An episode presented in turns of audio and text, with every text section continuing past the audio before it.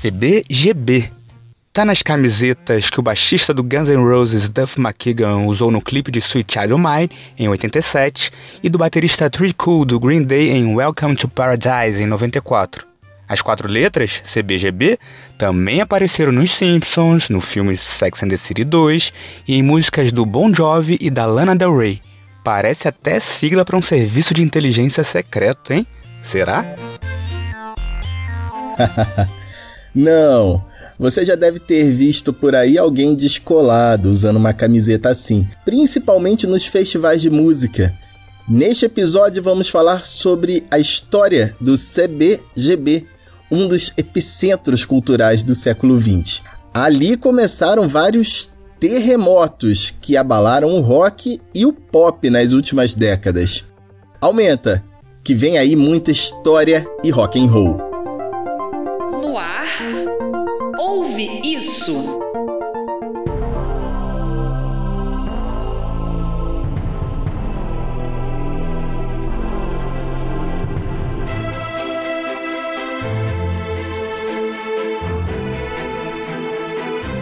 Oi, pessoal! Seja bem-vinda, seja bem-vindo, seja bem-vinde. Este é o Ouve Isso, nosso podcast de cultura pop e comportamento. Eu sou o Rodrigo Bap e quem está sempre aqui comigo é o Victor Ribe. E aí, Vic, tudo certo? Tranquilo, Bap? Oi, pessoal!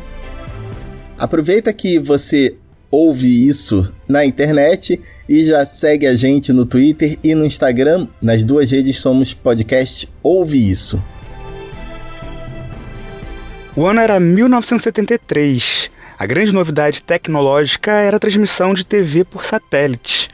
O primeiro show exibido dessa forma foi do Elvis Presley, do Havaí para o mundo. No Brasil, a TV ainda nem era tão popular, mas os tubos que exibiam imagens em movimento se tornavam mais atraentes com a chegada das cores. Abaixo do Equador, uma tragédia no 11 de setembro. No Chile, o general Augusto Pinochet deu um golpe de Estado contra o presidente Salvador Allende e instaurou no país uma das ditaduras mais cruéis. Os Estados Unidos retiravam as tropas do Vietnã depois de perder 54 mil vidas na guerra que deixou 2 milhões de mortos no país asiático, muitos civis. Naquele ano, o rock estava assim.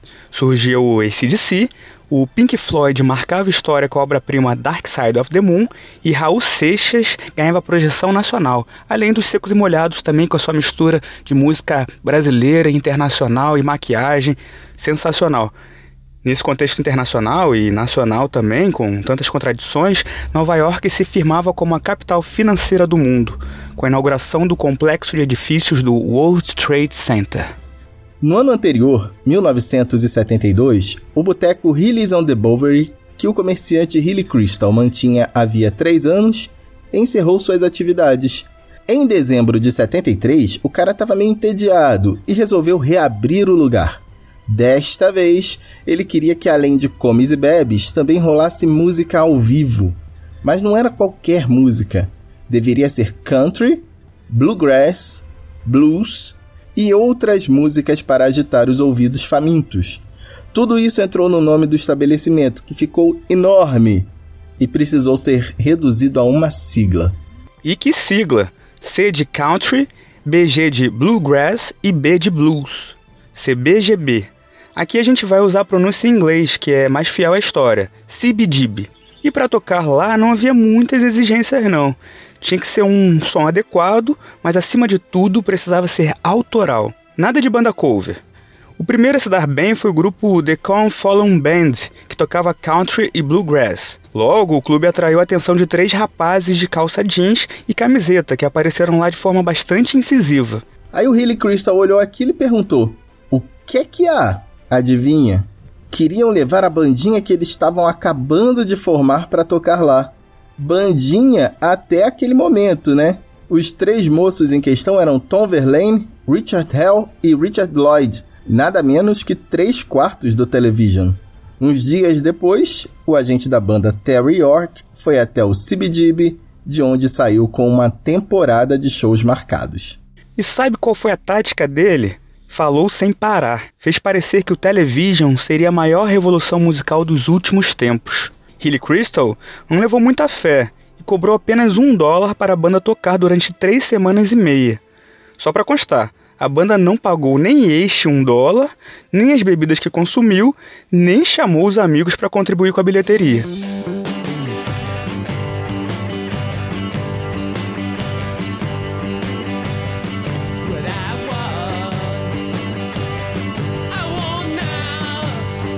Pensa no arrependimento do Crystal quando viu o Television pela primeira vez no palco. Ele não curtiu o som de cara, mas foi ouvindo. E a gente não sabe se ele passou a curtir ou simplesmente se acostumou. Mas vamos combinar que a qualidade musical do Television é inquestionável. E isso acabou se tornando mais tarde um problema para a banda. É que o vocalista, tecladista e guitarrista Tom Verlaine queria ser o líder, e o baixista e vocal Richard Hell queria exatamente a mesma coisa. Eram geniais e geniosos demais para estarem na mesma banda. Mal havia começado e o fim do Television já era uma questão de tempo. Eles foram a primeira banda a tocar no CBGB e eram a atração dominical do clubinho.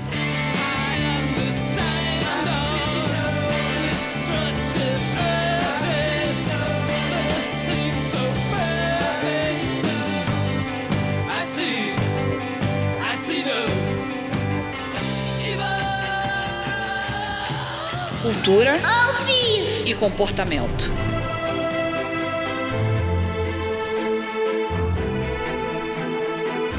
Enquanto o Television brigava entre si, o dono do CBGB procurava compreender o poder daquela guitarra nervosa que ainda hoje influencia bandas como Strokes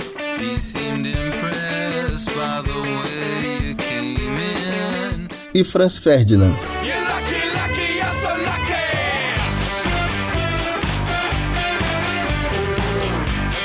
Na falta de um nome para aquele estilo de som, convencionou se chamar de street music, música de rua. Um tempo depois, com o surgimento da revista de Legs McNeil, a street music, que tinha ficado mais ruidosa, virou punk. Só voltando ao Television, eles fizeram três grandes temporadas no clube e em abril de 74 receberam a grandiosa Patti Smith e o Lenny Kane, que faziam parte do recém-formado Perry Smith Group. Daqui a pouco a gente conta como a Perry Smith descobriu o CBGB. Mas então, o Television foi ganhando moral.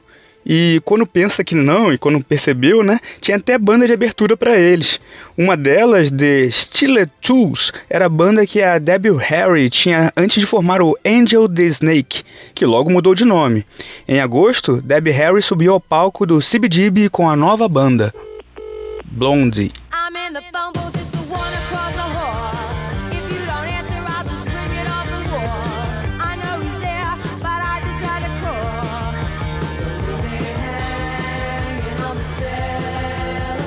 ...1974 foi um ano muito próspero no CBGB.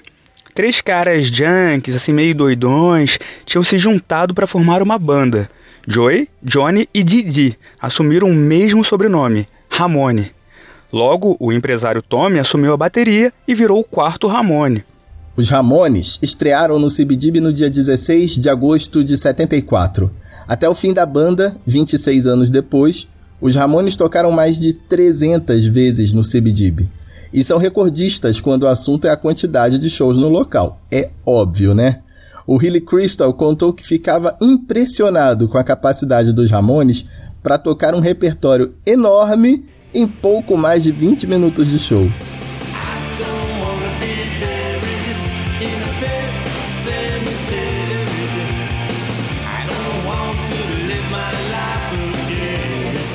O CBGB não se tornou o centro da nova música nova-iorquina apenas. Se é que dá para dizer apenas nesse caso, né? Mas ali foi o berço do punk.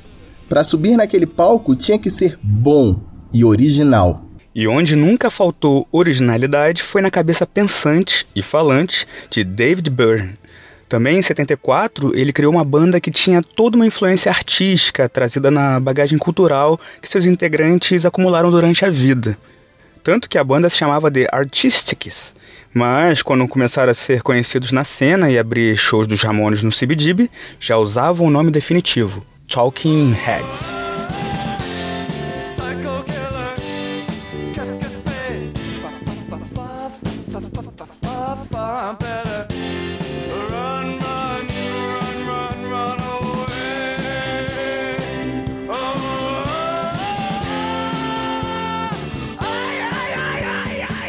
O Talking Heads não estava sozinho nesse lance de ser influenciado por outras manifestações artísticas.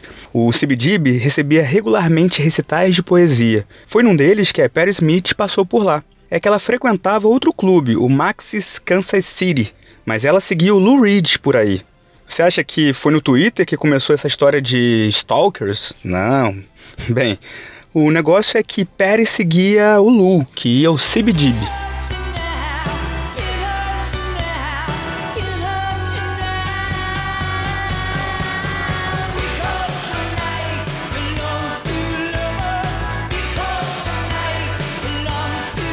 Ah, eu me amarro na Perry Smith. E sei que ela sempre curtiu fazer parcerias. Ela chegou ao CBGB fazendo parceria com Television e acabou até rolando um romance dela com Tom Verlaine. Ok, ok, vamos deixar a fofoca de lado, né? Bom, outra famosa parceria da Perry Smith foi com o músico galês John Cale, que junto com Lou Reed fundou o Velvet Underground.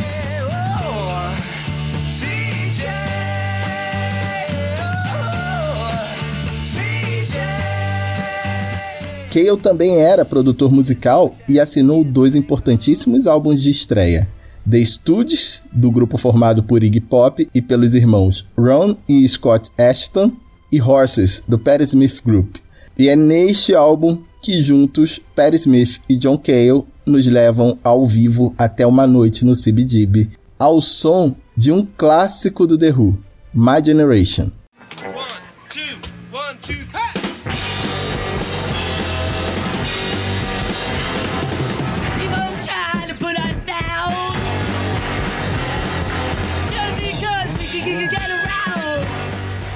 O sucesso do CBGB se deve em boa parte à falta de concorrência. Oito anos antes da inauguração, começou a funcionar também em Nova York o clube restaurante Maxis Kansas City, aquele que a Perry Smith frequentava. A filosofia era a mesma. O Maxis, aos poucos, foi sendo dominado pelo grupo cultural liderado pelo mestre da pop art, Andy Warhol. Este grupo era conhecido como Factory e, quanto à música, tinham o Velvet Underground como destaque. Em contraposição à Factory, existia a Fun House, que abria espaço para bandas que não eram de Nova York. Cada grupo acabou ficando em um clube. A Factory dominava o Maxis, enquanto a Fun House tomava conta do CBGB e trazia como destaque, direto de Detroit, os Stooges.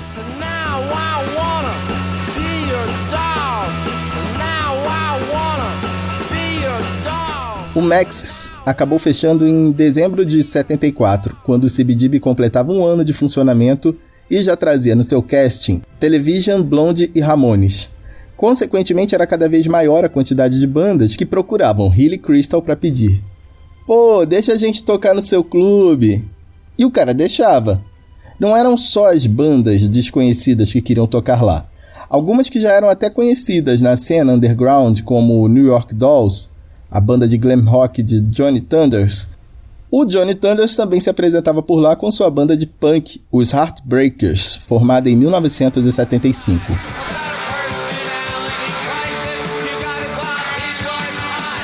O New York Dolls não foi a única banda glam que se apresentou no CBGB, nem foi a mais famosa. Ok, pode ter sido a mais chamativa, pois todos os integrantes subiam ao palco usando vestidos, maquiagem pesada e perucas. Quando viu aquilo, o empresário Malcolm McLaren pirou. E eles até trabalharam juntos durante um tempo, mas os caras da banda não estavam nem aí. Malcolm foi então para a Inglaterra, onde virou empresário dos Sex Pistols e tentou copiar a atitude do New York Dolls. Mas como eu disse, eles não foram os glens mais famosos a passar pelo CBGB.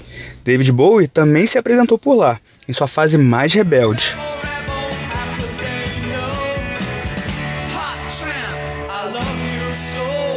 Depois de um ano fechado, o principal concorrente do CBGB reabriu. O Maxis Kansas City passou novamente a dividir público com o clube de Hilly Crystal. A diferença é que as panelinhas haviam se dissolvido um pouco o que propiciava um saudável intercâmbio de bandas. A cena já estava consolidada, mas não havia ainda nenhum veículo que levasse essas bandas ao grande público. Foi por isso que, em 1976, John Holmstrom, Get Done e Lex McNeil lançaram um fanzine, jornalzinho, especializado naquela cena, De acordo com eles mesmos, a ideia principal nem era divulgar o movimento, mas entrar e beber de graça no Maxis e no CBGB, além de se aproximar das bandas e pegar muitas garotas. A revista foi batizada com uma palavra que, na gíria dos presidiários americanos, significava o cara que foi estuprado dentro da cadeia. O nome? Punk. Agora sim, o movimento que já existia havia três anos estava batizado, mas só um ano depois seria oficialmente inaugurado, do outro lado do Atlântico, na Inglaterra, com o lançamento do disco Nevermind the Bollocks, Here's the Sex Pistols. Claro, dos Sex Pistols mas a gente vai falar sobre a cena punk do Reino Unido em outro momento. Você ouve isso? BAP, mas se o punk foi inaugurado oficialmente como gênero musical na Inglaterra, isso significa que rolou um declínio nos Estados Unidos, é isso? É bem por aí mesmo, Vic. Felizmente, o CBGB era maior do que o punk e privilegiava as novidades. Então, aos poucos, deixou o punk de lado e investiu suas fichas nos teclados da New Wave. Novamente, saiu na frente, e nos últimos anos da década de 70, o clube abriu espaço para as bandas que só fariam sucesso nos anos 80. A New Wave é uma mistura de punk com glam e pop, e usa recursos como teclados, sintetizadores e efeitos eletrônicos. Essa mistura ainda influencia muito a música pop de hoje, mas não durou muito a fase New Wave do CBGB. Ainda na época em que a Inglaterra fervia ao som do punk, o CBGB já passava por um período mais dark e melancólico. Era o que mais tarde seria chamado de pós-punk. Mas a calmaria acabou no início dos anos 80 com o surgimento de uma cultura hardcore em Nova York. Foi quando o CBGB inaugurou as matinês dominicais, que muitos chamavam de dia trash ao mesmo tempo, o experimentalismo também ganhava espaço no CBGB. Foi assim que Nova York conheceu bandas como Sonic Youth,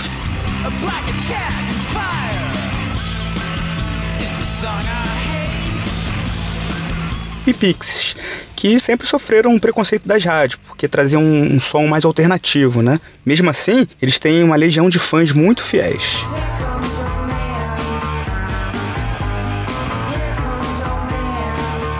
Apesar da linha alternativa, no decorrer da década de 80, o som que vinha da Califórnia dominou o CBGB.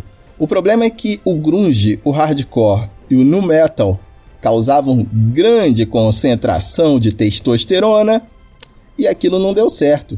Os shows de hardcore foram ficando cada vez mais violentos, até que em 1990 Hilly Crystal tomou uma decisão extrema. Nenhuma banda de hardcore poderia se apresentar no CBGB. A resolução até durou um tempo, mas o hardcore acabou voltando ao clubinho eventualmente. Durante a década de 90, as atenções da mídia se voltaram para o grunge, o hardcore e o new metal. E o que, que isso significava? Isso mesmo, o CBGB precisava buscar outro estilo para seguir e manter sua postura alternativa. Os agraciados com a mudança foram os artistas independentes, que receberam o apelido de indie. Entre os que pisaram naquele palco estão os Strokes.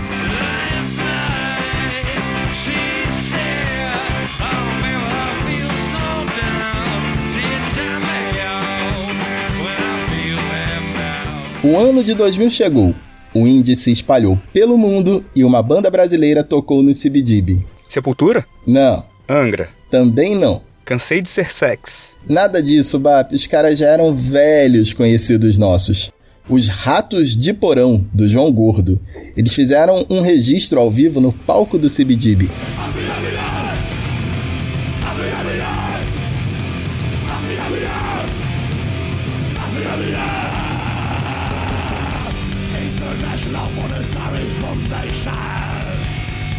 Na primeira metade dos anos 2000, o CBGB acumulou dívidas e de uma hora para outra, Hilly Crystal se viu obrigado a pagar mais de 100 mil dólares de uma só vez. Ele ainda tentou manter o clube funcionando, mas não conseguiu. No fim de semana dos dias 13, 14 e 15 de outubro de 2006, o CBGB realizou seus últimos shows. No palco da última apresentação estavam Perry Smith, Richard Lloyd, que foi guitarrista do Television, e Flea, baixista do Red Hot Chili Peppers, que aproveitou a oportunidade para comemorar o aniversário. No repertório daquela noite, grandes clássicos como Mark Moon do Television, Gloria da Perry Smith, e um super tributo aos Ramones, com todo mundo cantando coro Hey, ho! Let's go! I,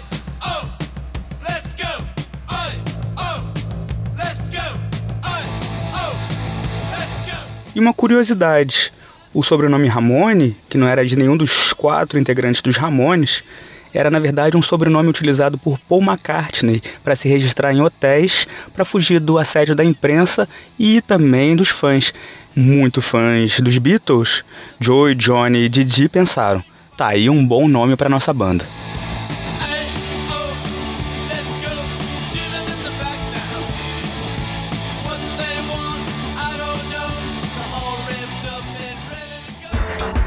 Isso.